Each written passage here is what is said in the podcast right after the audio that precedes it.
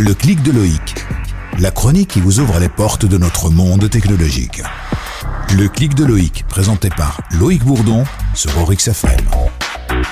Comme tous les dimanches, nous retrouvons Loïc Bourdon pour le clic de Loïc. Bonjour Loïc. Bonjour Axel. De quoi allons-nous parler aujourd'hui? Alors pour commencer, étant donné que Facebook est massivement utilisé au Qatar, je te propose de revenir sur le scandale Cambridge Analytica et Facebook, ou plus clairement l'affaire du vol de données des comptes Facebook par Cambridge Analytica. D'accord, on en a beaucoup entendu parler dernièrement, en effet. Oui, et c'est bien connu, nous donnons beaucoup de données de notre plein gré au réseau social. À tel point que si l'on n'y regarde pas de plus près, on pourrait se demander mais pourquoi on a un tel scandale?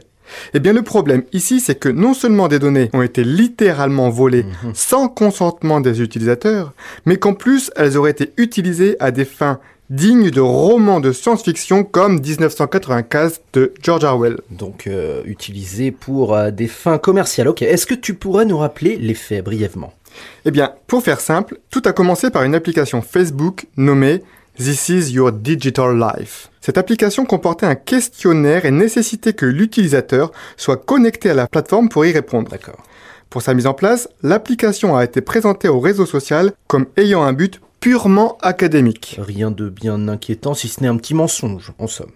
Jusqu'ici non, mais la suite commence à se corser. Pour motiver les utilisateurs à y répondre, ceux-ci touchaient une rémunération. Et donc plusieurs milliers de personnes ont donc répondu à ce questionnaire. Évidemment, là pas du gain jusqu'ici, pourtant toujours rien d'extraordinaire. Non, sauf qu'en plus de répondre aux questions, ces utilisateurs ont volontairement donné accès aux données de leur compte Facebook. Or, à l'époque, il y avait une fonctionnalité aujourd'hui heureusement désactivé, qui permettait d'aspirer les données personnelles des contacts ou amis de ses utilisateurs. Mhm. Le problème, c'est que ces amis n'ont jamais donné leur consentement pour la collecte de leurs données, et ces opérations réalisées par une entreprise privée auraient permis de récolter facilement des informations sur plus de 50 millions de comptes sans avoir à utiliser une quelconque faille de sécurité. Et on imagine le bénéfice en termes monétaires pour ces tricheurs. Effectivement, ça commence à devenir gênant.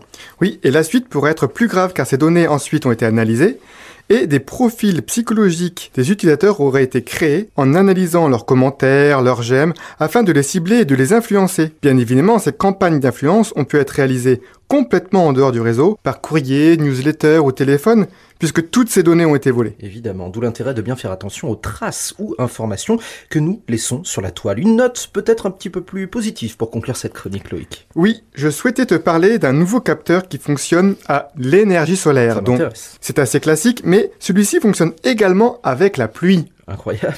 En effet, ce capteur, mis au point par des chercheurs, a la capacité de récupérer l'énergie mécanique créée par les gouttes de pluie. Les Vous scientifiques... dire l'impact quand les gouttes de pluie tombent, c'est bien ça? Exactement. Incroyable. Les scientifiques espèrent pouvoir mettre ce capteur sur le marché d'ici 5 ans. C'est assez facile d'imaginer les débouchés pour ce capteur. Évidemment, un panneau solaire quand il fait beau et un panneau de pluie, comment on pourrait l'appeler Quand il pleut. Merci Loïc. Merci Axel. Ciao. Le clic de Loïc la chronique qui vous ouvre les portes de notre monde technologique.